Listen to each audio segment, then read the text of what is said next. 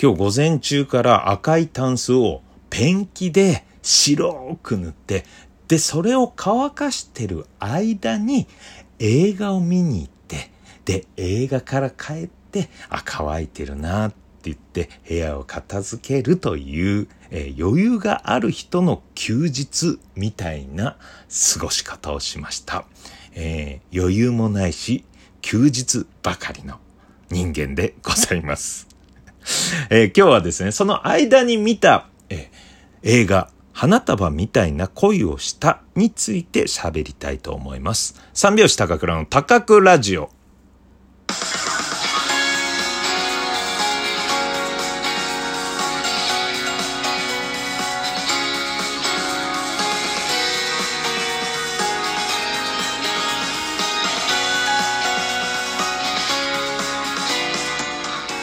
ご機嫌いかがでしょうか？お笑い芸人漫才師の三拍子高倉涼です。本日は第233回目の高倉城の配信です。ラジオトークアプリでお聞きの方は画面下のハート、笑顔、ネギを連打、画面中央のフォローするをタップ、画面上の星マークをタップ、質問やギフトを送っていただければ、ペンキ塗りたてのタンスに座ります。この番組はラジオトークをキーステーションに、ポッドキャスト、アマゾンミュージック、3つのコンテンツから配信しております。はい、えっ、ー、と、ペンキを塗りました。はい。人生で初めてだね、ペンキを塗るというのがね。うん。で、赤いタンスを白く塗ってね。うん、で、ペンキが余ってたんですよ。で、あとペンキ塗るの楽しいなーっていうね、ちょっとね、ペンキーズハイになりましてですね。えー、で、え塗る予定のなかった本棚とかね、えカラーボックス、うん、白だったカラーボックスはちょっとね、え色くすんでたからまた白く塗り直してね。あとはね、えっ、と、ずっと気になってた、うん、僕の部屋の壁、前前に住んでた人、タバコ吸う人でちょっとね、やにってたんですよ。うん。ちょっと黄色くなってた。それが嫌だなと思って、で、そこをですね、うん。真っ白に塗りました。はい。これは大家さん許してくれるだろうというね、そういう範囲でございます。え、僕が入る前に、えー、やにってたんで、で、僕が入って、やにったまま入入ったんですよ。だからそれを白く塗るっ。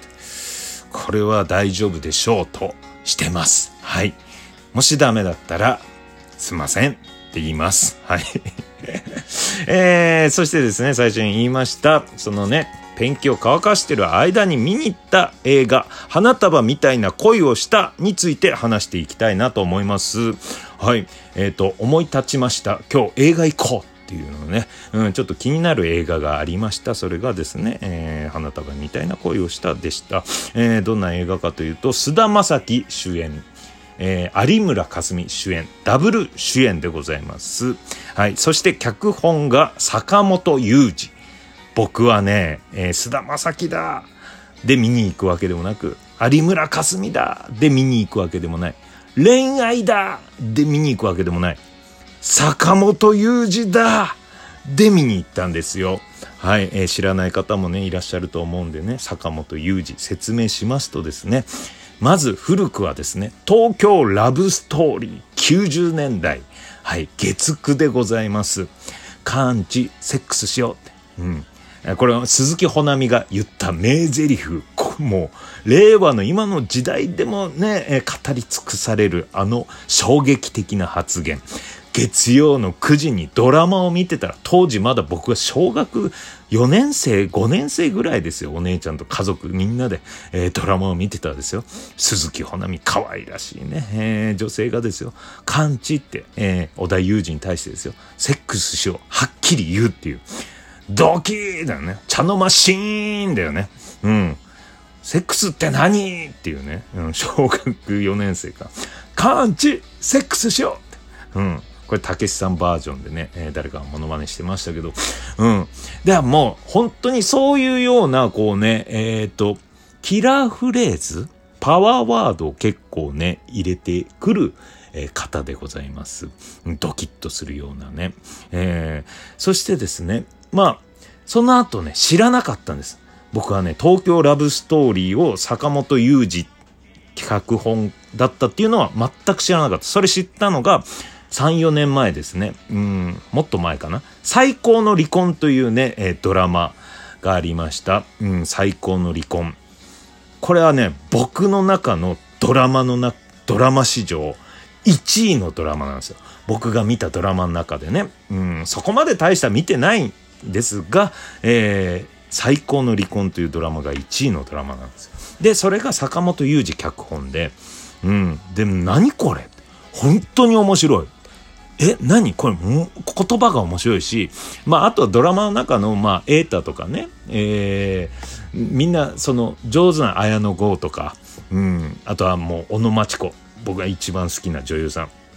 うん、でその人たちがもう演技も上手だしその会話劇が面白いんですよさあの坂本雄二の脚本のやつって会話劇がすっごい面白い。うん。えー、なんていうの？ボボケなんだけどまともな顔してボケを言うっていうね、うん、このね心の隅をつついてくるようなええって、うん、なんでそういうことに気づいてそういうことを言葉としてこう伝えてくるのっていうね、えものがねたくさんあってでそれで最高の離婚にはまって DVD ボックスまで買いました。うん。ただね、そのね、えー、っと、僕が実際離婚してるんです。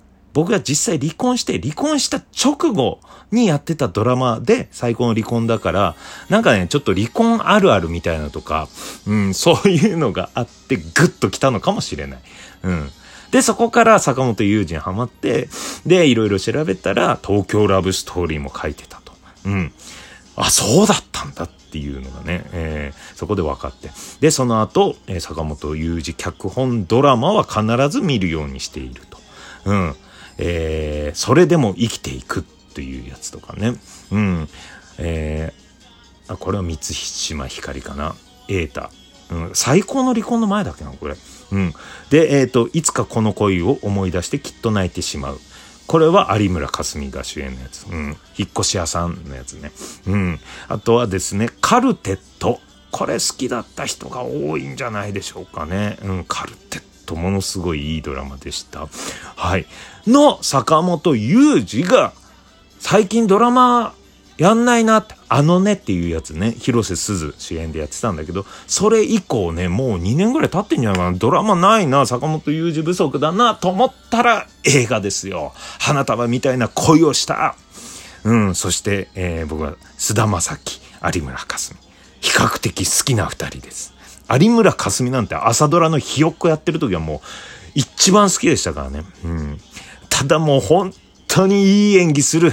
うん。まあ、脚本はね、本当にいいんですけど、あの二人のいい演技もね、またさらに増長させて、ね、うん、本当に素晴らしい映画でした。ずっと、えー、まあ、前半はキュンキュンですよね。うん。まあ僕はね、40近い男がね、このキュンキュンっていう言葉をね、使っていいのかどうかわかんないけど、キュンキュン、うわいいなあったあったあるあるあるああああ憧れる羨ましいああああっていうね。うん。なんかいろんな感情で、うん、そ、なんかね、それも何かというと、前半はもう恋愛映画。うん。まあ恋愛映画っていうか、ええー、まあ出会いから付き合っていく様。うん。を描いています。えー、有村架純と菅田将暉、えー、終電を逃して、えー、ばったり偶然会った2人で、で、飲みに行こうって言って、うん、で、そこから、えー、趣味がすごい合うという、サブカルが大好きな2人なんですよ。で、あれも知ってる、これも知ってるって言って、で、その2人は、天竺ネズミの単独ライブを行こうとしてた日で、で、それを逃したっていう。で、菅田将暉もそうで、有村架純もそうで、えー、みたいな感じで。で、履いてる靴も一緒。で、好きな音楽、キノコ帝国とか、もう全部一緒。この小説読んだ。ああ、知ってるとか、もう全部小説とかも、えー、読んだと。まあ、全部ね、実際にあるもので例えあの喋ってる会話でございます。そこもね、ちょっと惹かれる部分もあるんですけど、うん、で、そこの、えー、前半はもうどんどん距離が縮まっていくところがね、うわーってああ、いいなーと、うん、なんか懐かしさもあったりね、ん、で、どんどん同棲するんですよ。うん。それが前半、大きな振りです。それを見てるだけでも、その映画終わらしてもいいぐらい。ただそこからですよ、菅田正樹はイラストレーターになりたいという夢を追っかけてて、えー、で、えー、まあ一緒に住んで、えー、っと、有村架純は就職するっていうね、就活するっていう、その幸せなね、うん、二人のこの空間だったんだけど、やっぱり生活のために菅田正樹は、イラストレーターじゃ稼げないから、えー、まあ、お互いのね、えー、幸せになるために就職するって言って、就職した後からですよ。うん。ちょっとね、このね、えー、いろいろ崩れていくという。ズレが生じていくんですよね。うん、男性はもう、もう今までね、サブカルサブカル好きで二人でね、えー、すごい楽しい時間を過ごしてたんだけど、仕事に追われて、うん、ちょっとね、えっ、ー、と、有村架純はまだね、えー、昔のようにそういうね、サブカル追っかけてんだけど、えー、菅田正樹はそれを追えなくなって、ああ、あって適当になってるっていうね。そういうところもね、見ていただきたい。うん、で、どんどん崩れていく。その後半の崩れてってる倦怠期。まあ、どっちが悪いってこともないんですよ。うん。うん、それ、ただ、全体的なあるある、同性あるある。うん。なのかななんかね、えー、恋愛と現実。うん。そのね、えー、燃えてる時はそうだけど、まあ、そう、いざこうね、社会に出る、えー、仕事しなきゃいけないとかね、そうなった時にこう、生じるズレで、こうね、えー、なんか、ああ、もううまくいかない、うまくいかないってって二人がバチバチしてくるわけですよ。あんなに仲良かった二人が。もうすっごいね、甘い時間をね、こうね、過ごしてる描写もね、あってね、そこもね、わあ、あんな二人がっていうね、後半、辛かった。えー、これまだ喋りたいんで、えー、この後も、えー、パート2やらせていただきます。